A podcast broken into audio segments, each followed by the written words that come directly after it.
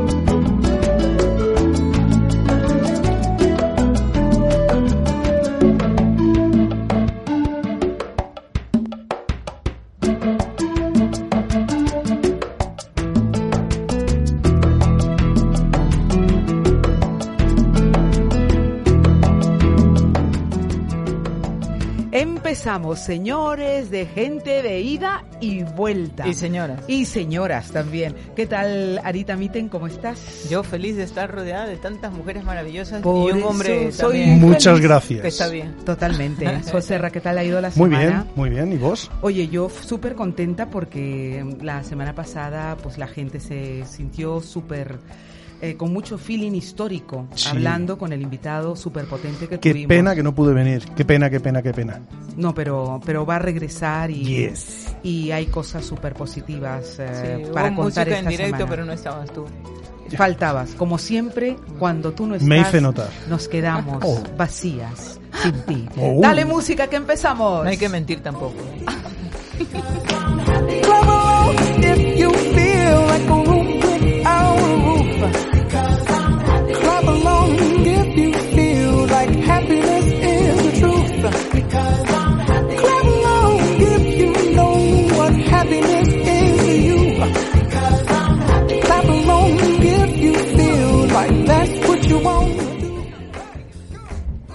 Empezamos este mes dedicado a, la Pachamama, a la mujer, a lo que da vida, porque todos venimos de mujer. Tenemos en este estudio a dos invitadas eh, para hoy. Eh, la primera es una persona quien simplemente por el recuerdo, que luego ya cuando entremos en el momento de entrevistas lo diré, y es Noelia Callenzares una persona muy especial con unos, uh, yo creo que ni siquiera ella eh, pone el valor a lo que ha construido y ha hecho con el perfil de lo que es eh, la lucha dentro de lo que es la policía municipal en Madrid. Y es Noelia Cañizares, nuestra primera invitada, y también otra invitada especial. Es una escritora que tiene primero una sonrisa de duendecilla muy especial a la quien, a quien nos va a contar muchas cosas de un desastre delicioso. ¿Qué nos ha pasado en la vida que muchas veces podemos llegar a decir, oye, me ha pasado esto? Ha sido desastroso, pero en ese proceso ha sido delicioso también disfrutar todo un momento de aprendizaje. Con ellas vamos a estar en breves momentos. Bienvenidas a las dos. José Razamora. Dígame usted. Que usted toma la sopa con la cuchara. Ay, Dios mío. Oye, tenemos muchas cosas que vamos a hacer este verano. ¿eh? Muchas. Sí, sí, sí, sí, sí. Vamos a trabajar mucho. Estoy totalmente convencida. Tampoco te pases, ¿no? Hacer deporte, ir a la piscina. Entre otras A las 6 de la mañana, No, así Mi hora mañana. preferida. no me llames. No, Querido yo no. Osvaldo, que no te hemos saludado, buenas tardes. ¿Qué Señor Jerez, ahí, ya señor Jerez? que- ¿Cómo están ustedes, chicas? Buenas, buenas Nosotros tardes. Aquí estamos- trabajando un poquito. Bueno, pues nos pones un fondito porque hoy hacemos un cambio para poder aprovechar los minutos con, con las invitadas y empezamos con José Ra Zamora y su sección en donde nos trae diferentes efemérides musicales que han sucedido precisamente un 4 de marzo de cualquier año de, De cualquier vida. año del mundo. Muy alto.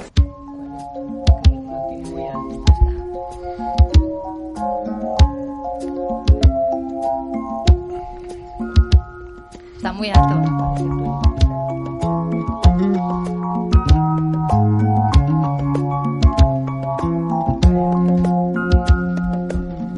I see the crystal raindrops fall, and the beauty of it all when the sun comes shining through.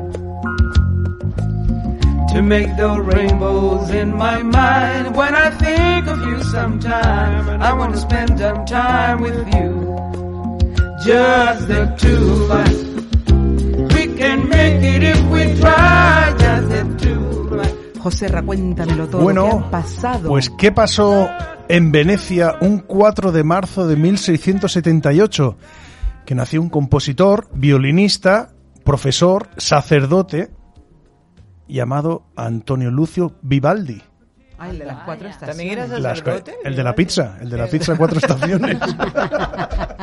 Madre mía. Qué bueno, ¿Cómo- la pizza cómo- Vivaldi. Exacto. Ahí hay un trocito de, de creo, de, de, de Vivaldi, hay un trocito ahí para que la gente sepa que, que- quién era Vivaldi, porque muchas veces se conocen las músicas, pero no se, No, o, lo- sabe. o los ¿A nombres. que no? Los nombres. diciendo Los Vivaldi, nombres. Vivaldi, ¿Sabéis cómo le apodaban a Vivaldi? No. El cura rojo. ¿Y por El qué? cura. por- Porque tenía el pelo eh, rojo y era cura. Ah, no, porque Mira, tenía mira, mira. El cura rojo. Mom- momento espiritual. Dale, dale, dale, dale, dale.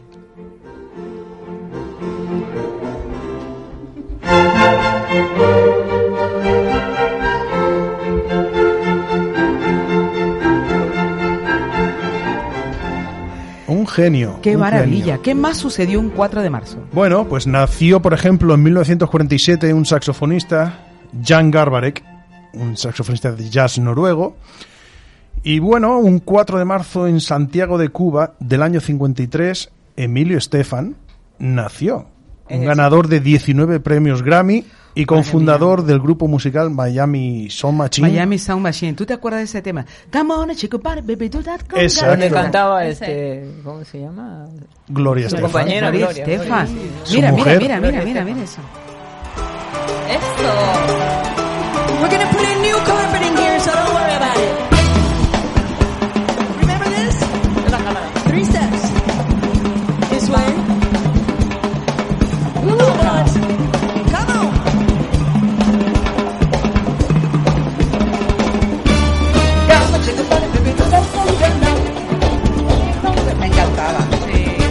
Pues tenéis que escuchar a la hija de ambos, que es percusionista, bueno. cantar y tocar este tema.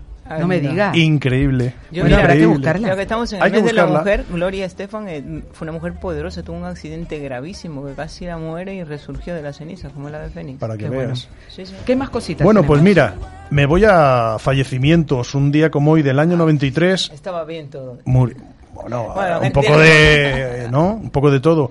Miguel Molina, un cantante español de copla, Ay, claro. falleció en 1993 y ahora la, la nota, bueno, es triste, pero habrá que reírse un poco, ¿no? En 1986, Richard Manuel, pianista y vocalista de The Band, se ahorcó con una cortina de baño en un motel de Florida durante una gira. Tenía Tenía- 42 años. Madre mía. Una cortina de baño. Lo primero que pilló a mano. Poco glamour. Bueno, Eso, es, sí, es que era un, motel, era un motel, era un motel, ¿no? No, se podría Madre decir, mía. claro. Ya. Qué penita, No. qué Bueno. triste vida. Mira, ahí está Miguel Molina. ¿Has visto?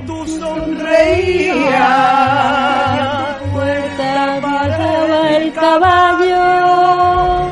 Gitana, me das candela y yo te carne. ¡Qué bueno! ¿Qué más ha pasado, José Ra? No ha pasado nada más, ya está. Oye, ya bueno, está. ¿Te señores, parece poco? no ha pasado. Mire, estaba sonando gente de ahí de vuelta. Miguel Molina y se pone a cantar Noelia Cañizares. Ahora sí que os voy a decir quién es Noelia Cañizares. Cuando he subido las escaleras y le he visto lo estupenda que está, yo la conozco a esta señora maravillosa desde que tenía 10 años. Diez añitos. No quiere que, decir ¿Tú que o yo ella? sea... No, ella. Yo tenía tenía 10. Ya- ya me lo 19, sospe- 20. ya me lo sospechaba. O sea, era yo, pues esa también un pollito, pero claro, yo la veía ella, ella una niñita. Yo era una niña. Y cómo me encu- reencuentro con ella pasado un montón de tiempo, pues eh, escuchando unas noticias en, en Telemadrid. De repente dice, port- es la portavoz de la Policía Municipal de Madrid. Yo digo, ¿sí, ¿es la misma Noelia? En general Pero o es que- femenina. En general. En general. Entonces imagínate, cogí, la llamé, la busqué y Nos hemos reencontrado. Nos hemos reencontrado. Hemos estado en el cumpleaños de su mami, maravillosa Sí. también, su hermana. Bueno, estoy muy contenta de que estés aquí. Y yo. Porque Y yo de que me hayáis invitado. Agradecidísima. Bueno, No. como diría Lina Morgan, ¿no? Exactamente. Agradecida y emocionada. Pero cuando tú la viste, ¿qué sensación sentiste? Esto ya es una cuestión personal, yo por meterme en su vida. Bueno, la verdad que ¿no? me hizo mucha ilusión que contactara conmigo. Me hizo muchísima ilusión porque, claro, nos habíamos perdido la pista. Sí. Eh, y la he encontrado estupenda. Ella está exactamente igual que cuando tenía 19 años. Bueno, 19 años, eh, 19 kilos menos también. me Bueno, imagino. pero eso va intrínseco con la edad, un kilito a la edad, pero no, está estupenda, sigue cantando como Los Ángeles, que nos cantó en el cumple de mi mami, o Sí. sea, estupendo, Ella es Noelia Cañizares La Cañi. la cañi. Es que me encanta eso de la No, ya cañi. cuando ha cantado ya, es que es la caña y la caña y todo lo que sigue. Porque en esta mesa hoy, vamos a, en este mes vamos a tener a muchas invitadas también eh, femeninas eh, para compartir sobre todo la fortaleza. Yo sé, eh, por lo que hemos estado hablando detrás de estudio, que hay un porcentaje, vamos a hablar más de lo artístico y de la importancia de visibilizar lo humano desde el puesto que a ti te toca en, en Claro. tu trabajo, ¿no? A Porque ver, hay un 12%, me decías. Somos un 12% de mujeres actualmente. Imagínate. Eh, somos- En toda la policía En toda municipal. la policía municipal. Yo tengo el privilegio de mi trabajo cada día encontrarme con mucha gente, con muchos tipos de personas, con mujeres, con hombres. Eh, que muchas veces eh, mi trabajo eh, puede parecer que es muy duro y que, y que, y que no tenemos eh, esa empatía que todo policía necesita. Yo a través del teatro, que me pongo en la piel de muchos personajes eh, muy diferentes y hombres, mujeres, de hecho el último, el penúltimo proyecto que hice yo era Laertes, el hermano de, de. Ofelia, de Hamlet, ¿no? Pero antes de que te metas a, a- a Sí. hablarnos de este último proyecto, ¿cuándo nace en ti el compromiso de decir, a través del arte, quiero o ponerme en la ¿Cómo piel llegas del a ese otro? camino? ¿Cómo Sí. llegas a ese camino? Bueno, yo empecé en el instituto, que salió una extraescolar de teatro, y allí conocí a un grupo maravilloso de gente que posteriormente ellos formaron una compañía de teatro. Yo tenía en esa época 16 años, imagínate, y le digo a mi padre que con lo del instituto del teatro me voy a ir a la cárcel a actuar. Y me dice mi padre que si estoy tonta, que yo no voy a la cárcel, que tengo 16 años que no voy. Les perdí la pista y con los años eh, me reencontré con uno de ellos gracias a un hijo maravilloso que tengo que fui a llevarle al psicólogo y me y ella era parte de la compañía. Le dije, ¿seguís con esto? Vente, engánchate con nosotros. Y ya me enganché con Mitad y Mitad, que es una compañía que todo lo que hace eh, destina fondos para dos ONGs principalmente. Eh, GOBA, en Etiopía, que es un centro para personas, personas sin hogar que tienen alguna patología psiquiátrica. Y para Kelele, Kelele África, que es un proyecto maravilloso que está construyendo una escuela en Uganda y que está haciendo felices a muchísimos niños. Entonces nosotros aportamos ese pequeño granito de arena, eh, disfrutando de una pasión y de una cosa fantástica que es hacer hay- teatro. Hay una cosa que me parece muy interesante, ¿no? O sea, yo, mi mente es científica, ¿no? Entonces, ¿cómo llegas tú a, a ser policía que supuestamente no tiene nada que ver? Quiero decir, Claro, no, no, no. teóricamente, o sea, Sí, en tu caso cuando estás, enfocada- claro, Sí, en tu sí, caso bueno, yo cuando de lo hecho Era explicas, azafata cuando empecé a ser policía, o sea, yo era azafata. Mm, lo que pasa es que empecé, me eché un novio que era bombero y empecé a ir a carreras de bomberos donde conocía a muchas mujeres policías y me pareció que el trabajo policial era un trabajo de ayuda, porque yo siempre he tenido eh, siempre he tenido como vocación de ayuda. Todas las cosas en las que yo me involucraba era siempre como de servicio a los demás. Entonces, bueno, ves una salida profesional interesante, te preparas la oposición y cuando entras te das cuenta de que la policía sí, que detiene gente y que hace muchas cosas, pero que tiene una labor social fundamental en la sociedad. O sea, de integración, de mediación. Eh, De dinamización también, ¿no? Efectivamente, Eh, eh, y sobre todo, por ejemplo, en los casos de violencia de género, ¿no? que está muy a la orden del día, eh, que una víctima, mujer, pueda hablar con otra mujer, quita muchas barreras. Mira, yo tuve una experiencia en un proyecto también en el cual trabajamos con, con Arita Mitten. Yo llevaba cultura del Centro Hispano de Madrid en Majadahonda. Y mm, yo prácticamente ya después cuando me fui de allí estaba Arita. Pero había una policía, una mujer policía allí, Lola Pedrero, con quien nosotros eh, hacíamos todos los proyectos para el tema de mujer maltratada. y, y fue un trabajo maravilloso, ¿no? Y luego los compañeros pues daban talleres también de autodefensa. y- Exactamente. Y, Sí, es- había unas cosas súper importantes que... Sí, pero la figura de la mujer en la policía es muy importante. Bueno, en la, en la policía y en la sociedad, ¿no? Eh, tampoco vamos a hacer una, Sí, sí, aquí sí. una Una cosa que como que los hombres no... Pero sí que es verdad que es muy No, importante... somos el 50% de la población. Exactamente. Entonces, claro, yo prefiero, si, si tengo algún problema, que me atienda alguien que me pueda entender. Claro. Entonces, yo entiendo en ese sentido, ¿no? Claro. Eh, Pero ahí, por ejemplo, yo tengo una cosa, o sea, si nos preparamos emocionalmente, seas hombre o seas mujer, un hombre te puede entender también. Sí, pero... Pero no, es, es, es como, mira, hoy, ayer, este, la- no, el fin de semana pasado tuve una clase, ¿no? Es decir, tú te puedes poner en la piel de una persona, en, en la piel sentir eh, Sí. lo más que puedas, aproximarte a sus sentimientos. Pero hablaba una mujer, decía, yo soy blanca, ¿no? Y entonces yo, como blanca, y por más que yo entre en lo social, no sé lo que es la vivencia de una persona que ha venido en una patera y tal. O sea, yo me puedo aproximar, pero no lo sé. Entonces siempre prefieres a alguien que se identifique mucho más contigo. No es que sea malo, ni, ni- sino porque tú te sientes en un estado de fragilidad. Pero- Entonces mejor es mirar a alguien en, en el que tú en, tus, en sus ojos veas que, que, que te va a entender un poco Hombre, mejor, ¿no? En concreto, yo qué sé, yo creo que una víctima lo primero que necesita es que no la juzguen. Claro. Entonces, cuando tú tienes que hablar con alguien con franqueza de situaciones límite, hablo de mujeres, hablo de niños, eh, entiendo que un hombre maltratado eh, probablemente hable mejor con un compañero, Claro. sea más capaz de decirle, oye, es que me pasa esto que con, que Una con una mujer. mujer, ¿no? Pero aparte es que las mujeres tenemos como una especie de sensibilidad, una especie de poder energético la que nos permite voz, conectar. La misma voz, porque el tono de voz de la mujer, eh, bueno, hay estudios, quiero decir, hay estudios científicos donde se, se sabe que el tono de la voz de la mujer, la presencia de la mujer, probablemente porque relacionamos a la mujer con el cuidado, eso te tranquiliza, Los o sea, a nivel mental lo, lo tienes asumido, ¿no? No es que sea más o menos.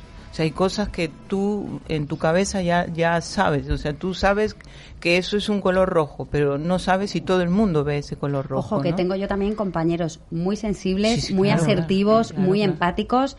Mm, Para nada digo que no, pero No, no tiene nada que ver mm, eh, la mujer eh, dentro de la policía y dentro de la sociedad pues tiene un peso muy importante que gracias a Dios eh, se está recuperando, eh, se está recuperando pues ese, esa unión entre mujeres, ¿no? Que, que ha habido unos años ahí en las que como parecía que teníamos que competir entre Claro. nosotras, ¿no? Eh, y cuéntanos de esas etapas en las cuales ahora, en este último proyecto, nos estás dan- danos el nombre y porque me has contado las etapas de la mujer, ¿no? Sí. ¿En qué estáis ahora? Bueno, em, eh, lo próximo que vamos a hacer, porque yo ando en varios proyectos, eh, el, el más inmediato, ¿no? En el que todo el mundo que quiera acercarse pueda verlo es el 19 de marzo. Actuamos en el Centro Cultural Eduardo Úlculo. eh, a través de la Escuela de Atención en la Semana de la Felicidad, del Foro de la Semana de la Felicidad de la ONU. Se va a retransmitir a 40 países, eh, 50 ciudades y vamos a hablar de el inconsciente desde la pareja. Cómo se representan, son una serie de monólogos en las que cada uno eh, se habla de un perfil que se tiene con las parejas, ¿no? De cómo se desarrolla el inconsciente en el trabajo con pareja. Y yo, pues ahí tengo un personaje encantador y fantástico, que es Sor Manuela de San Antonio, que es religiosa y tiene 42 años y es de Córdoba. Entonces ella habla del amor desde otro punto de vista, ¿no? Claro. Entonces que además es un personaje que me gusta mucho porque eh, eh, me parece que, que las religiosas también tienen un punto ahí como un poco policial, ¿no? En el sentido de que del servicio a los demás, de ayuda, de entonces ella habla de- del amor desde, desde otro sitio, del amor del amor que tiene a su abuela. Entonces, pues Manuela de San Antonio le cuenta Ay, a todo sí. el mundo cómo fue sus peripecias con su abuela del alma. Ozu. Ozu, Hicieron, Ozu, hicieron un estudio sobre las monjas y la manera de enfrentar la vida, como ese proceso de resiliencia, precisamente porque las palabras que usaban eran muy afectuosas, ¿no? Exactamente. Todas las palabras que usan son desde el afecto, ¿no? De, de la paz, la compasión. Eso es. Y luego están en pañales un proyecto magnífico que se llama ¿A dónde vas, mujer? Me encanta el nombre. Em, que hace un recorrido desde el nacimiento. De hecho, la primera escena es un parto del nacimiento de María y las eh, diferentes etapas que sufrimos las mujeres. Digo sufrimos porque habla desde ese lado tortuoso que nos buscamos un poco nosotras, ¿no? De los tacones, de, de querer siempre la, ser la súper, la guapa, la tal, y de cómo se va reconvirtiendo. Además, con, una, con una, un entorno precioso, porque cada capítulo está enfocado en cada fase lunar, que es un poco la vida que llevamos las mujeres, que estamos como muy influenciadas, los, los ciclos eh, menstruales, los ciclos... Y bueno, está en pañales, no sabemos cuándo vamos a estrenar, ya hemos empezado a, estren- a ensayar. Es una compañía únicamente de mujeres, Oh, solo somos mujeres. Y bueno, pues ya cuando dé, cuando dé a luz el proyecto, pues vendré a contároslo. Sí, sí. A mí me parece maravilloso eso, ¿no? De, de- de- Mujeres de eh, todas las edades, ¿eh? Claro, De pero todas las edades. el peso social, ¿no? Porque este, eh, yo recuerdo que de pequeña yo, yo he sido deportista siempre. Cuando iba a las fiestas tenía que ponerme tacones y yo me rehusaba. Y entonces era mal visto eso, ¿no? Era como, ¿por qué no te pones tacones? Tienes que usar tacones. Sí, o ¿no? pendientes. Claro, pendientes o lo Bueno, que yo sea, tengo ¿no? una hija, tengo una hija y un hijo, ¿no? Pero mi hija es muy andrógina, es jugadora de baloncesto, de fútbol, es portera. Siempre ha renunciado a las faldas, los lazos. Joder, mamá, no me pongas pendientes. Y yo, que, bueno, pues eh, los que nos estén viendo, pues yo soy como muy abanderada de lo femenino. Y me he dado cuenta que mi hija, a pesar de esa apariencia no femenina, entre comillas, es mucho más femenina que muchas niñas de su clase, por ejemplo, o muchas otras niñas que practican a lo mejor deportes eh, que se han estado viendo como más femeninos, ¿no? Pues la gimnasia deportiva o el baile y demás, ¿no? Y bueno, pues también eh, nos estamos poniendo las mujeres las pilas con el deporte y estamos haciendo hueco y estamos pues desarrollándonos. Sí, sí, porque- quitándonos poco a poco cosas que se daban por sentadas. Sí, ¿no? quitándonos estereotipos que no son reales, que hay mujeres a las que les encanta ir con tacón y que hay mujeres que les encanta ir cómodas y en zapatillas porque no aguantan los tacones. Y somos igual de mujeres, igual de femeninas, igual de válidas. Em, yo sé que a ti te gustan los animales. ¿Cómo se llama el caballo que te has comprado? Bueno, pues yo, Cuéntame como eso. no podía ser de otra manera, tengo una yegua. Una Oh. No yegua. tengo un caballo, tengo una yegua. Una yegua, qué linda. Mi yegua beduina, que como le digo yo cada vez que voy a verla allí, y que está en el prado y la, la toco la cara y le digo, ay, que me acaricias el alma. Porque es que es, un, eh, es una sensación magnífica. Tenemos ahí una, una comunión que yo digo, pero ¿cómo es posible que, que puedas tener...? Bueno, además hay un dato curiosísimo. Cuando yo compré la yegua, la compré porque era muy buena, muy muy dócil, además era muy barata también. Y cuando le pedí al, al dueño el pasaporte para hacerle el seguro, adivinad, ¿cuándo nació mi yegua? El mismo día que tú. Exactamente, el 1 de julio. Ostras, qué fuerte. Tenemos 19 años las dos. Es que es curioso porque hay trabajo, o sea, equinoterapia, ¿no? Está la equinoterapia que además parece que funciona sobre todo en personas autistas y es, es una relación, ¿no? Que las, los trae al mundo. Es, es yo impresionante. cuando estoy de bajón, que, que todos sí, tenemos sí. nuestros momentos, le digo a mi marido, yo me voy al pueblo. Y yo monto a caballo dos días y a mí se me quitan todos los males. Qué bueno. eh, eh, es que es un proceso como interno. es A mí me impresiona mucho de, de, de los equinos, ¿no? Me- la, la mirada. Cómo te miran, ¿sabes? Eh, la, ¿Y cómo te acarician? cómo sí, ¿sabes? La Se cercanía que acercan, te tiene. acarician con la cara. Yo cuando me bajo de montar, llego, le doy unas palmaditas en el cuello y nada más bajarme, ya empieza a acariciarme con la cara que digo, no puede ser esto, es que me muero de amor. Escuchamos un poquito de, de música y seguimos.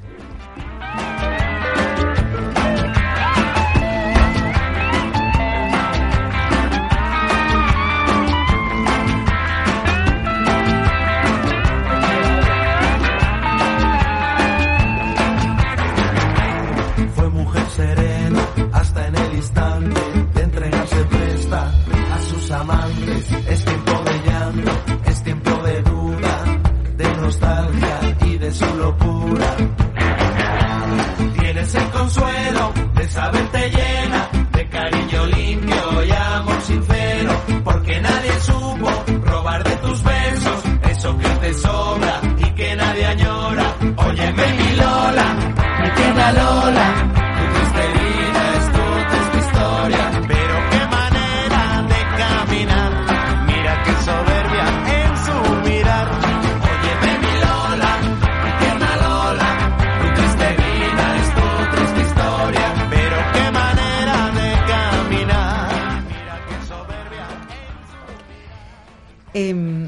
con ese 12% de personal femenino en la policía, ¿qué compañeras, cuántas compañeras tienes en el- esa parte, en este lado artístico, haciendo cosas?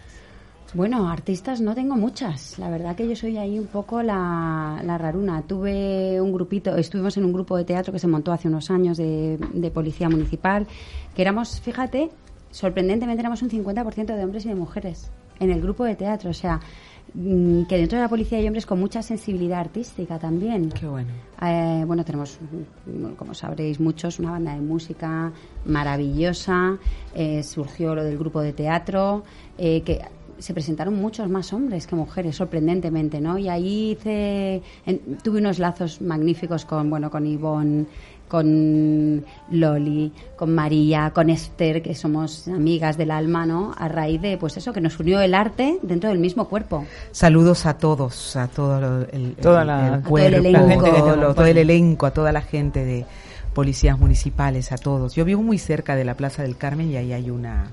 y Sí, siempre los veo. yo Los de Centro. Sur, maravillosos, Exactamente. que trabajan muchísimo. Exactamente. Bueno, pues vamos a seguir eh, Gracias, con, mientras toma una agüita Noelia y luego nos incorporamos. ¿Qué sonrisa más bonita tienes, Olga? Ruiz? Gracias. Bienvenida. Muchas gracias por Madrileña invitarme. que vive en Toledo. Sí. Qué bien. ¿Cómo te gusta el café? A mí ¿O no te gusta el café? no suelo tomar café, ¿Qué pero tomas? la protagonista de la historia toma café solo. Ah, oh, bueno. Háblanos de la protagonista que dice, un desastre delicioso. Sí. De, ¿Esto es algo personal? No. ¿Algo que te lo has, un personaje que has creado? ¿Son monólogos? ¿Son historias? ¿Son sueños? ¿Qué es lo que sucede con A este ver. libro tan bonito? Pues Un desastre delicioso es una historia que está subdividida en siete capítulos, que son eh, siete emociones que están en relación a las emociones que se sienten cuando uno mm, intenta superar una pérdida, que puede ser una pérdida, en este caso es de un amor, pero en realidad, bueno, pues puede ser una pérdida de la persona que te ha acompañado toda la vida porque ha fallecido o de la persona que te ha dejado tirada en tu en tu juventud por primera vez o, bueno, cualquier persona que, desaparece de tu vida. Entonces, se nos ocurrió ah, como elemento conector de estas historias utilizar las confesiones que me parecían un- además narradas en primera persona porque la protagonista eh, es- exterioriza todo eso que está adentro, todo eso que duele a través de esas confesiones. ¿Y qué es una confesión? Pues es algo que tú querías decir pero, pero no pudiste o no, o no supiste. Entonces aprovechas el libro para decir todo eso que no supiste decir. Sí, sí, sí. Eh, una de las cosas ahora dándole una ojeada al libro donde dice, para sobrevivir al tsunami no sirve solo con saber nadar, hay que vivirlo. Sí, Yo creo que todos hemos pasado. ¿Tú has pasado algún tsunami amoroso, José sí. ¿Uno? Más de uno. Más de uno. Claro. ¿Quién no?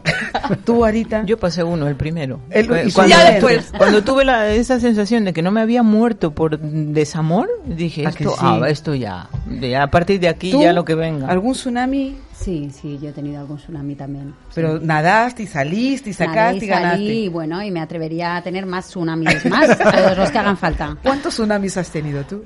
O uno, o ninguno, no sé. Yo, yo personalmente, mu- muchos. Ahora que no me escucha nadie. pero, pero me encanta porque eh, hay otra frase que, que va en relación a eso que dice cada vez, eh, que, em, ¿cómo es? Va en relación a, a morir, ¿no? Dice, pues cada vez eh, renazco antes y mejor. Que he muerto muchas veces y cada vez renazco más rápido y mejor. Pues es un poco esa, esa situación. De todas maneras, eh, un día que, bueno, me llamaron para dar una conferencia, no me, ya no me acuerdo, hace poco, en diciembre. Entonces te pedían que tú contaras por qué llegaste aquí, ¿no? Entonces, claro, me di cuenta que de ahí tengo que hacer, tenemos que hacer alguna canción, porque le dije, yo vine aquí, entre otros recorrido por amor, Mm. pero me separé por amor a mí misma. Claro. Entonces, pero tuve tan claro que no había, no hubo tsunami. Yo creo que cuando tú te das cuenta, eh, no sé si os pasa a todos los compañeros aquí, ¿no? Eh, o a la gente de ida y vuelta que está al otro lado. ¿Qué pasa cuando viene el desamor? Yo creo que nos atamos a, a una emoción, no sabemos cómo llevarla, cómo canalizarla, por qué eh, pensamos que eh, la otra persona puede ser la prolongación de nuestra alegría, la prolongación de lo que sentimos. Cuando Madre mía, Mariela, cosa- tiene que ir todo el mundo a raíz de este programa a ver quién te quiere a ti. A mí, yo tengo ¿Quién un- te quiere a ti? Tiene que ir a verlo todo el mundo porque que exactamente lo que estás contando es así. Eh, de hecho, em, una de las personas que luego hace un, que, que trabaja en la escuela de atención dice una cosa maravillosa. Dice, la mayoría de las parejas que se separan se separan un año después de lo que se tenían que haber separado, ¿no? Porque al final como que nos aferramos ahí a por lo que ha sido, por lo que he querido, por lo que he amado y al final en vez- pensamos que, que por amarrar, en vez de soltar, vamos a re- vamos a recuperar y esto es lo contrario, hay que dejar ir, que sea de volver volverá. Olga, ¿tú piensas que eso está eh, ligado al, al al fracaso, al no reconocer el fracaso? Mm, No necesariamente. O sea, creo que hay personas que lo, que lo necesitan porque son dependientes emocionales. Entonces, no, no lo viven como un fracaso, sino como una necesidad Y- y de vivir. eh, en tu libro, ¿cómo, cómo lo enfoca? Dentro de esos siete, De- es que siete maneras de protagonista, abordarlo. claro, la protagonista es consciente de que se acabó el amor, entonces lo dice precisamente en el primero, en la primera de las confesiones, y lo que hace es que ella misma va pasando esas etapas y va reconociéndose eh, que, que está sufriendo esa emo- esas emociones y que eh, pasa, las etapas están muy definidas.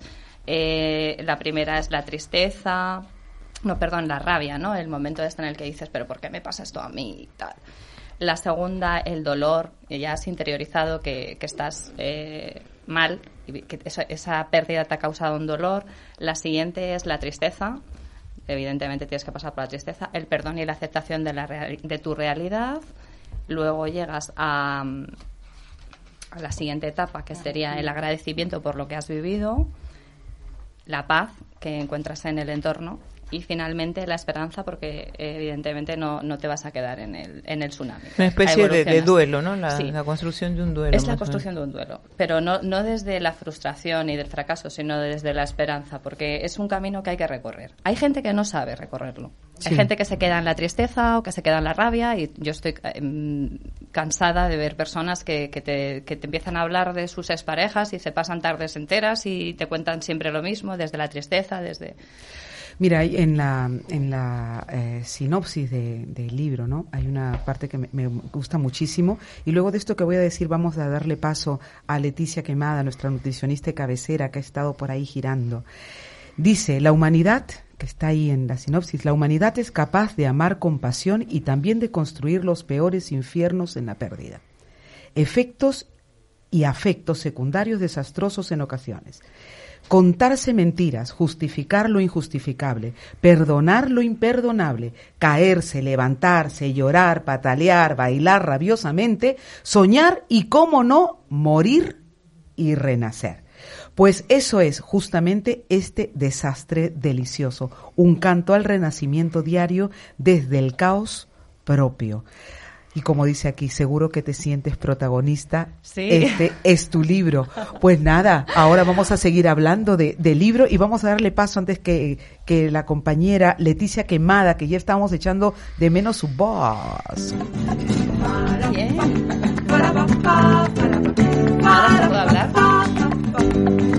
Hablar.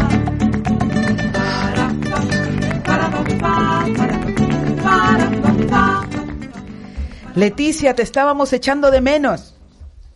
¿Cómo estás? Bien, muy bien. Me pillas en el metro, por si escucháis ahí los ruidos del metro. Pues de nuestro nada. maravilloso metro de Madrid. Genial. Pues mira, os Cuéntanos. cuento el reto, el reto de esta de esta semana es fácil o difícil. Vamos a ver, tal cual lo, lo, lo vea cada cada persona. Pues el reto es beber agua beber agua, agua y solo agua. Eh, lo digo de esta forma porque tomando en cuenta que mm, México, yo soy mexicana, Perú, que mucha gente nos escucha en Perú, eh, son de los principales países de América Latina que consumen más eh, bebidas azucaradas, más Es verdad. refrescos. Entonces, si tan solo con ese cambio, con ese pequeño cambio o gran cambio de eliminar todas esas bebidas azucaradas y sustituirlas únicamente por agua, la- los índices de obesidad disminuirían considerablemente. Entonces, bueno, yo eh, ese cambio lo hice al venirme a vivir a, a España, pero Sí. realmente en México la, los niños, los niños por poner un ejemplo, antes de aprender a decir agua, aprenden a decir alguna bebida de estas azucaradas, Azucaradas, eh, y es lo que y es lo que piden. Así que Bueno. ese es el ese es el enorme reto de- para esta semana. Leticia, me habías preocupado cuando dijiste solamente beber agua. Yo dije, o sea, de comer nada. no, no, no. en lugar de bebidas azucaradas, agua. ¿Y qué cantidad? Pues la que se ha dicho toda la vida, pues por lo menos unos ocho vasos de, ocho tazas o vasos de agua a lo largo del día.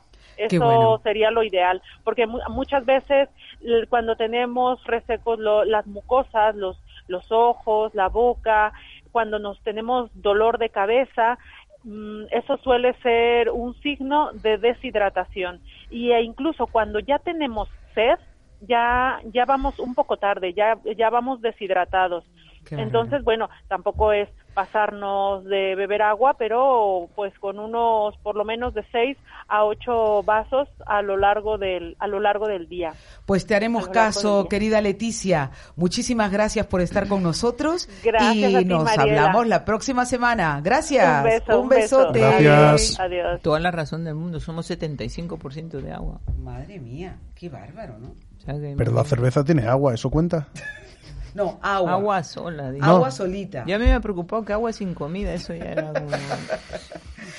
Yo creo que toca el momento de, de- de cantar, de hacer algo. Cantamos. Cantamos. Sí, Vale. luego ¿Tú yo... quieres recitar?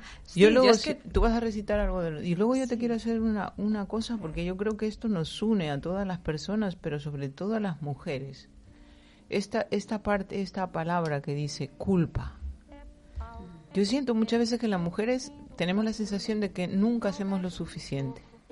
Y siempre tenemos como una deuda con nosotras y con el mundo, ¿no? Y eso es como esa culpa que la tenemos ahí como una espina clavada, ¿no? Y, lo que dice aquí es súper bonito. Contigo siempre actué como un bicho pelota. Eh, eh, eh. Vamos a leerlo. ¿Me- ¿Me pongo dramática? ¿En un momento drama? Ponte como quieras. mí me encanta leer poesía. Sí, por eso. Culpa. Contigo siempre actué como un bicho pelota. Ante el problema, yo a hacerme una bola, callar y sufrir. Aprendí a sacar el látigo del castigo y fustigarte a solas y a comerme la sal de mi dolor. Me habías acostumbrado siempre a sentirme culpable, pero hoy no me lo voy a permitir. Hoy ya no puedes tocarme más la moral y menos sin razón. Hoy disparo, escupo, me enojo, tiro de condicionales, suelto disparates, improperios, gritos y hago lo que haga falta. Ha llegado el tiempo del desahogo después de tantos meses de condena. Y luego, ya, si acaso, hablamos de pedir perdón y de todas las cadenas perpetuas que debo cumplir por haber reunido todos los puntos negros en mi libreta de ahorro. Ah, Qué qué, bonito. bueno, ¿no? Gracioso, sí. Qué bueno. Qué bonito. Sí, por eso lo quería leer. Gracias a ti, porque Gracias. me parece una definición maravillosa. Qué bonito. Vamos a Ah, mis sí. talleres. Bueno, Olga, y cuéntanos cuándo vas a hacer la presentación de este libro en Madrid. A ver, pues es que aprovecho la ocasión para contaros que precisamente mañana, en una sala de Madrid muy emblemática, la que yo tengo mucho cariño, que es Libertad 8, vamos a presentar el libro. ¿A qué Y hora? A las 6 de la tarde, de 6 a 8. Y vamos a contar eh, en directo con la interpretación de cuatro personas que para mí son muy importantes y que, bueno, son cuentistas profesionales que han decidido poner voz a, a cada una, a seis, a seis confesiones de las distintas etapas del libro.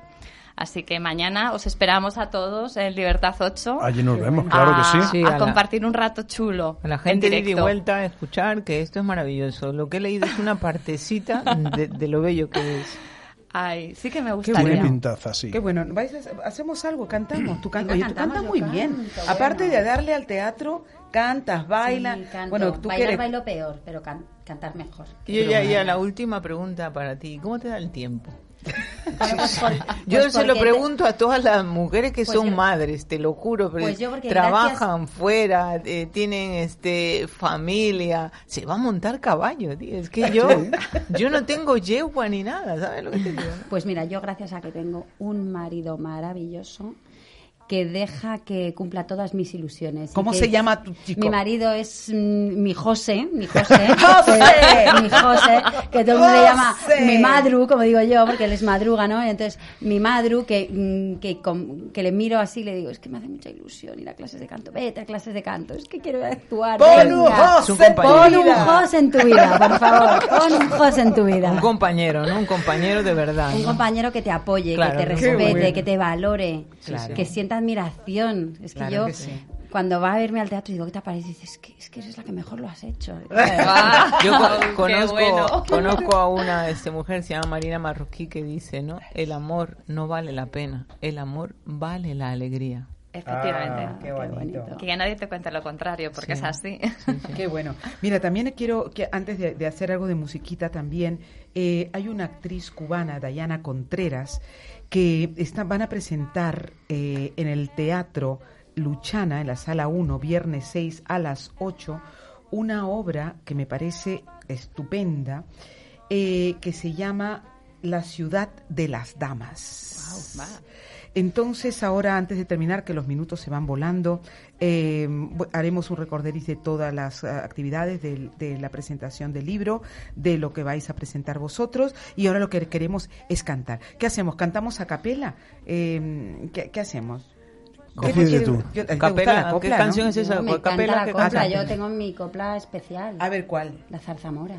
Que viene la zarzamora que a todas horas llora, Esa es que mi llora por los canción, rincones. mi canción fetiche, ¿no? Sin embargo, te quiero. A mí, me, hace- a mí, me, hace, a mí me, me hace acordar a, a la Lola. Claro. A la grande, ver, la faraona. échate. Sí, ¿la empiezo yo? Sí, Hombre, sí, claro. Sí, Yo solamente sé eso, Aquí, es de, eso, sí. aquí de flamenco, pues como no hagamos... Empiezo yo con la zarzamora. En el café de Levante, entre palmas y alegría, cantaba la zarzamora. Se lo pusieron de mote porque dicen que tenía los ojos como las moras. Le habló primero un tratante y olé, y luego fue de un marqués que la llenó de brillantes y olé, de la cabeza a los pies. Vale. Decía la gente que si era de hielo, que si de los hombres se andaba burlando, hasta que una noche con rabia de celo a la zarzamora pillaron llorando. ¿Qué tiene la zarzamora que a todas horas llora que llora por los rincones? ¡Ole! Muy. Bueno, bueno, ¿no? Está bien, ahí, ahí. Gracias, qué momentazo. Me ha encantado. ¿A que sí? cantaba la zarzamora. Se lo pusieron de mote porque dicen que tenía los ojos como las moras. La habló primero un tratante y olé, y luego fue un marqués bonito. que la llenó de brillante y olé, de la cabeza a los pies. Decían la gente que si del hielo, que si de los hombres se estaba burlando, hasta que una noche con rabia de celo y a la zarzamora pillaron llorando.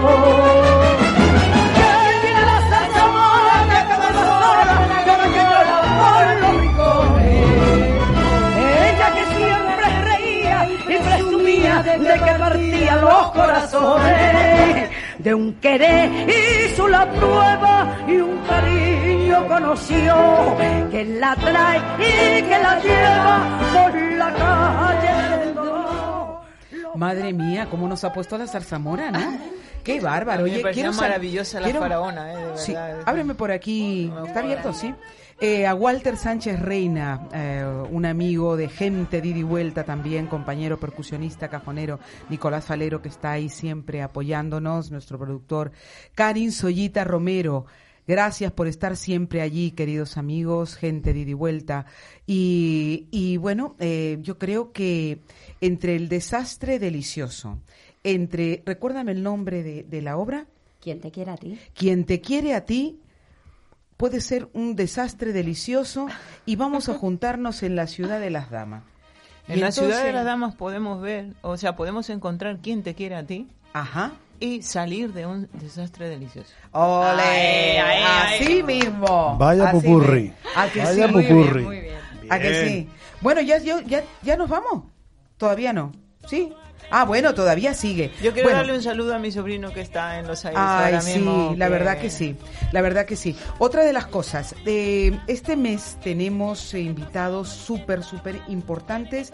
Yo creo que para muchos de la gente, de gente de ida y vuelta, porque van a poder, a ver, voy a decirlo, que por lo general siempre lo anuncio un poquito antes. Este mes tenemos a Esteban Ibarra. ¿Quién es Esteban Ibarra? Ay, Dios mío. A Isabel Mijares, enóloga. A Concha Romero eh, Piquet, también locutora. A Julia Martínez, diputada.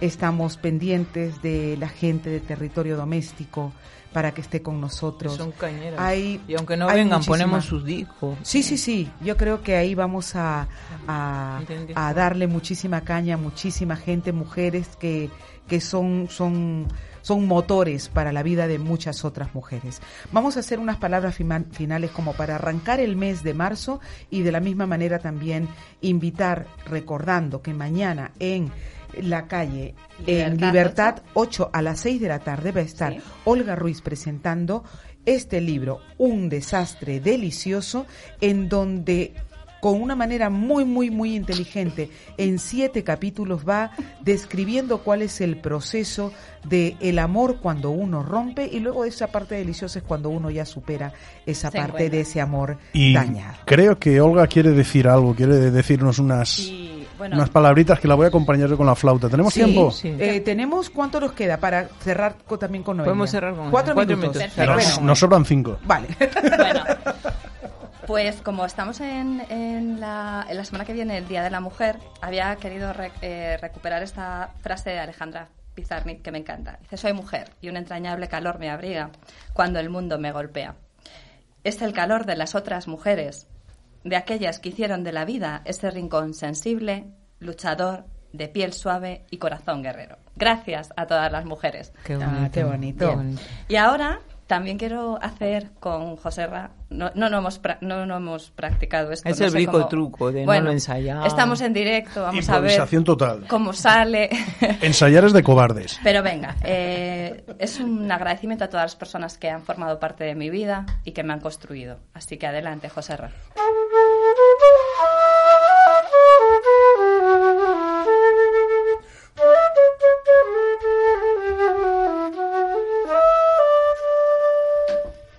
Hay personas que llegan a nuestra vida y nunca más se marchan, aunque se marchen.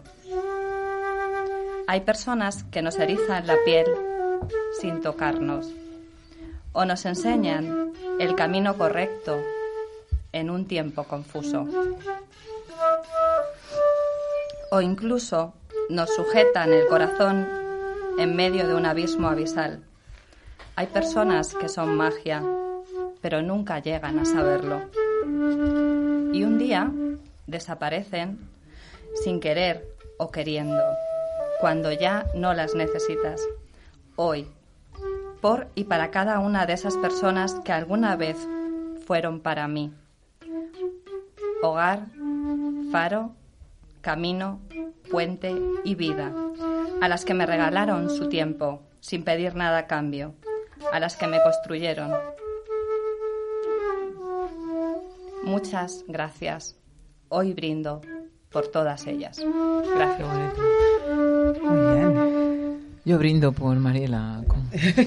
Oye, mira, tienes aquí un saludo de Juan José Sánchez. Un saludo a mi querida amiga Olga. Sí. Pura magia me pone aquí. Qué bueno. Qué libro para más interesante, dice Karin Soyita Romero. Gracias. Qué bien. Bueno, pues ah, ¿Y sabes lo que es lo más bonito? cuéntamelo todo. Y Lo más bonito que puedo decirte es que siempre serás mi mejor canción. ¡Súper!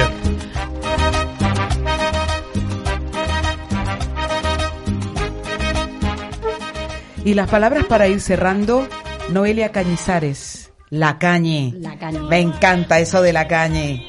¿Tú crees en la vida? Tenéis las dos, estas mujeres invitadas hoy unas sonrisas preciosas. que esa sonrisa sea luz para muchas mujeres más. Eh, el reto, bueno, vais a estar nuevamente por aquí con nosotros porque yo creo que quieras. todos, el programa se queda corto para todas las cosas maravillosas que tenéis que contar. Claro que sí, volvemos cuando Eh, quieras. muchísimas gracias por estar Gracias. aquí. Recuerda cuándo es ¿Quién te quiere a ti? 19 de marzo a las 19 horas, el 19 de marzo a las 19 horas, Centro Cultural Eduardo Úrculo, Plaza Donoso número 5. Las entradas una hora antes hasta completar aforo. Y mañana Libertad 8 a las 6 de la tarde con Olga Ruiz. Seguimos cantando y bueno, nos vamos, nos despedimos. José Razamora, Arita Miten, Chao, chao, chao, chao. Mariela Con. Mariela Con, Gente Nicolás de ida y vuelta. Adiós. Adiós, gente. Y nos vamos cantando.